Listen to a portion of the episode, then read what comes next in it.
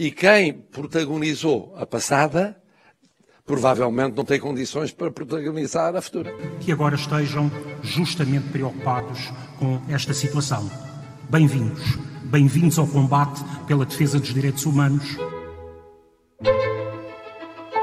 Viva! Está com o Expresso da Manhã. Eu sou o Paulo Baldaia. A ideia de que o governo está em fim de ciclo vai crescendo. A descoordenação política é evidente e o próprio Presidente da República já teve de fazer de número dois do Executivo e chamar ao mesmo tempo a Belém as ministras da Saúde e da Justiça por evidente descoordenação no combate à Covid dentro das prisões.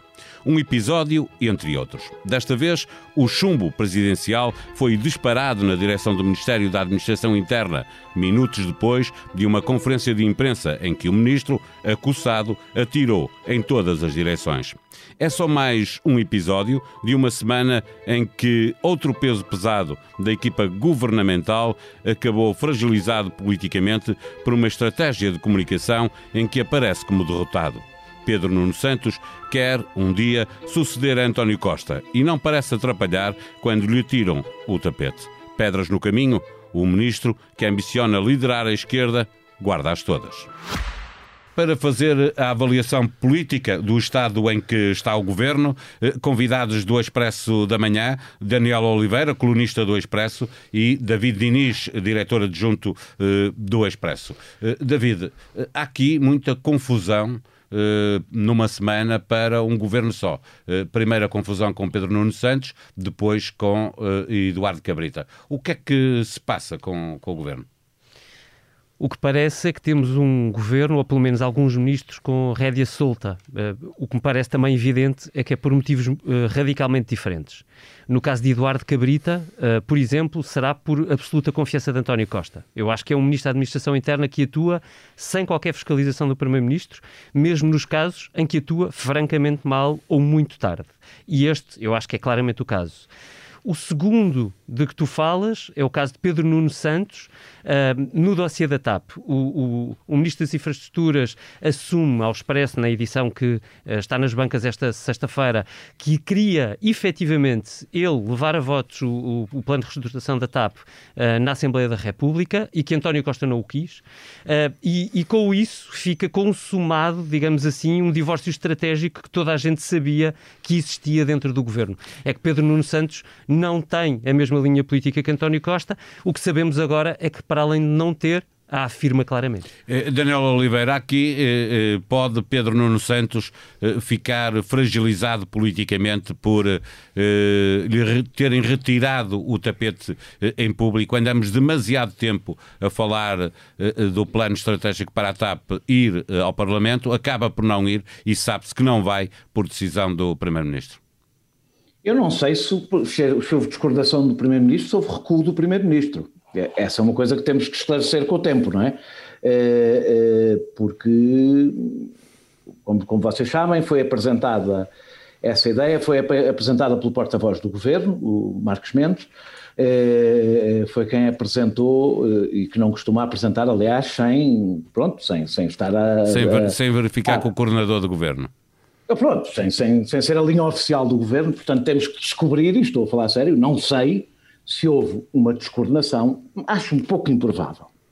É, Seja como for, há uma fragilidade política de Pedro Nuno ah, Santos. Claro. Não, mas a fragilidade política de Pedro Nuno Santos é aquela que nós sabemos, que é Pedro Nuno Santos e António Costa não jogam, não estão, não seguem no mesmo, no mesmo carril, mas isto não é de agora, não é? É desde que ele foi para este Ministério e foi para este Ministério até, acho eu, uma das razões foi porque era um Ministério difícil e, portanto, eh, isso não, aqui não há novidade nenhuma. Outra coisa é o dossiê TAP, é um dossiê difícil desde o início e uma das razões por que teve este caminho foi porque o Primeiro-Ministro, a dada altura, e aí também houve uma tentativa de desautorização, se bem se lembram, quando o Pedro Nuno Santos defendeu esta solução, o Primeiro-Ministro começou por desautorizar e acabou por assumi-la. E acabou por assumi-la porque o Primeiro-Ministro provavelmente não estava informado. Vamos ver qual é o ponto final para a TAP.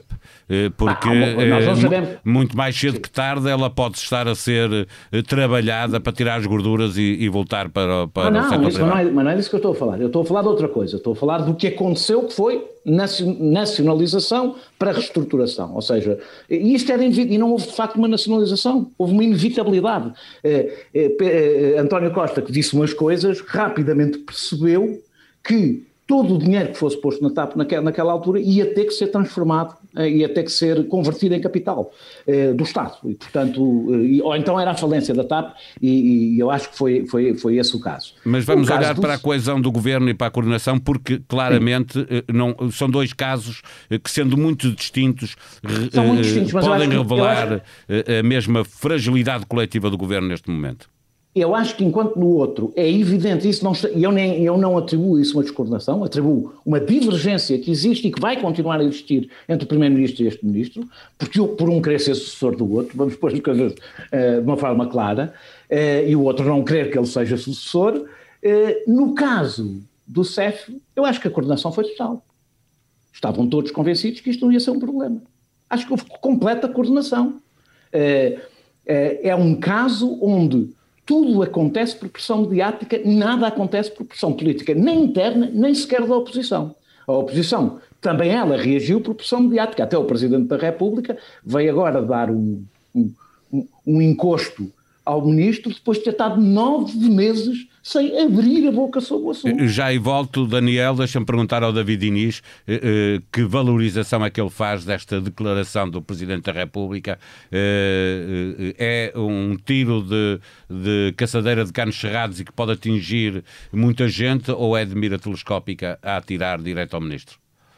Mais provavelmente a primeira opção. Vamos só recordar a frase que a Ângela Silva uh, uh, detalhou, já com contexto e, e, consultando algumas fontes num texto uh, que publica no Expresso. a frase de Marcelo é: É preciso saber se os que deram vida ao sistema podem dar vida ao seguinte.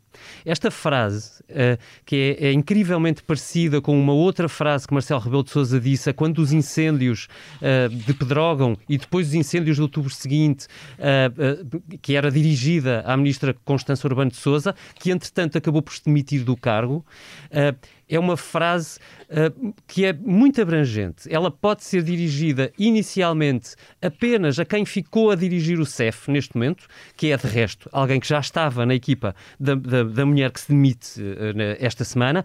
Uh, e outra é... era chefe de gabinete, e, e outra era chefe de gabinete do ministro. Exatamente. É um e também pode abarcar o ministro da Administração Interna. Mas Marcelo disse mais, disse que é preciso esclarecer agora se o que aconteceu no CEF é um caso isolado ou é um problema cultural. E nós sabemos que existem outras denúncias de maus tratos graves naquela mesma sala do aeroporto de Lisboa. Eh, e, portanto, aquilo que se vai passar, ou se quiseres, as cenas dos próximos capítulos desta uh, novela que, que quase chamaria mexicana se não fosse trágica, uh, promete ser bastante mais complicado para Eduardo Cabrita do que ele alguma vez imaginou. Eu queria só acrescentar que Eduardo Cabrita, esta quinta-feira, na conferência de imprensa que deu, segundos antes de Marcelo Rebelo de Sousa aparecer, ou se tu preferires, Marcelo dá a sua conferência de imprensa logo a seguir à do Ministro da Administração Interna. Sem deixar o Ministro respirar. Sem deixar sequer a mensagem passar ou uh, fazer, deixar viver aquela, aquela ideia de que o Estado lá vai indenizar uh, a viúva do, do, cidadão ucraniano que é morto naquelas condições inacreditáveis uh, em Lisboa. Marcelo, uh, Eduardo Cabrita, peço desculpa, naquela conferência de imprensa parecia um animal ferido dentro de uma jaula. Ele dispara sobre todas as direções, uh, parecendo, ou, ou, se quiseres, acusando mesmo comentadores e jornalistas, e não só, acho que há uma frase que é muito dirigida ao líder parlamentar do próprio Partido Socialista, de só agora terem acordado com um problema que ele teria acordado em março. Eu tempo. queria só dizer, ou lembrar os, quem, quem nos está a ouvir, que Eduardo Cabrita só ao fim de 10 meses aceita a admissão da diretora do CEF e só ao fim de 10 meses e um dia decide uh, uh, quebrar o silêncio ensurdecedor e, e pagar uma indenização à, à, à família de, da vítima Uh, que, por sua vez, há meses teve que pagar do seu próprio bolso para trasladar o corpo à Ucrânia. É só isto.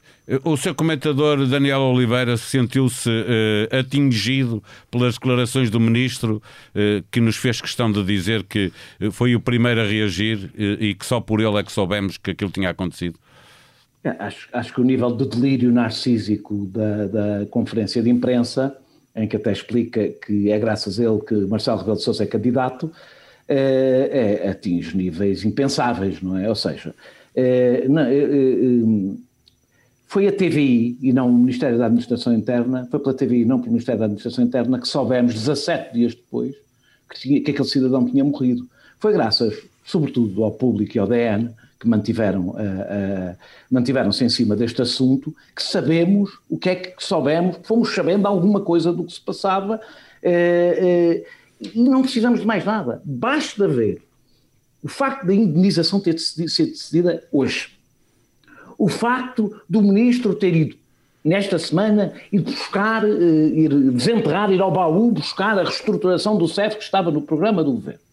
O facto da, da, da, da diretora do CEF ter sido demitida 271 dias depois da morte do ucraniano demonstra este é mesmo um caso onde a pressão foi é exatamente o oposto. Ele disse de facto umas coisas em abril e mais não aconteceu e sendo, acontecendo esta coisa extraordinária da diretora do CEF não só manter-se no lugar, como se manter oito meses em silêncio sobre o assunto destas dimensões.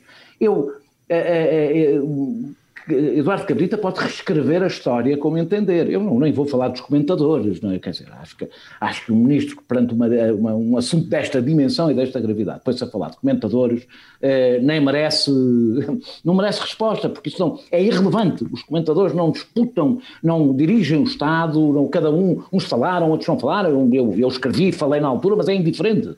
Não é isso que está em causa. O que está em causa é como é que o Estado trata os imigrantes e o que é que é o CEF. E o ministro tem relatórios desde 2018, desde 2018, a dizerem basicamente que isto era uma tragédia anunciada. E é isto que ele tem que responder.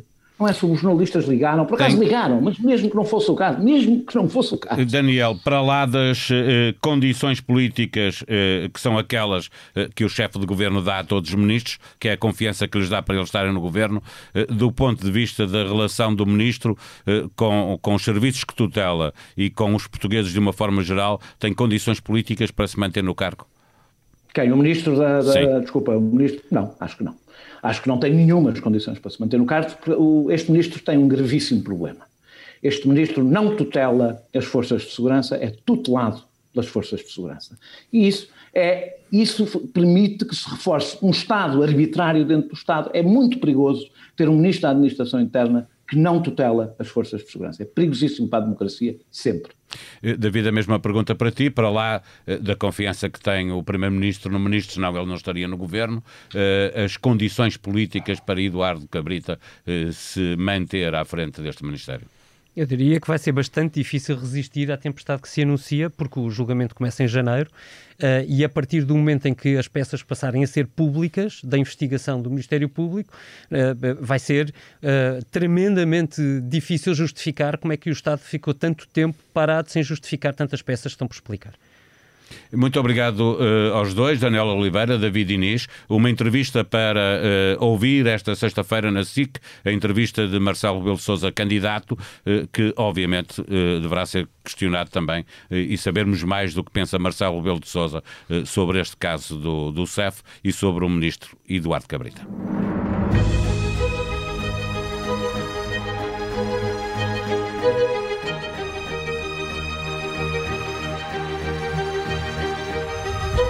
O Expresso volta a estar mais cedo nas bancas. Na revista, uma entrevista de Rui Gustavo com fotografias de Ana Baião a Maria José Morgado como lema de vida, luta dura e vida simples. Uma procuradora que deixa os tribunais no final do mês.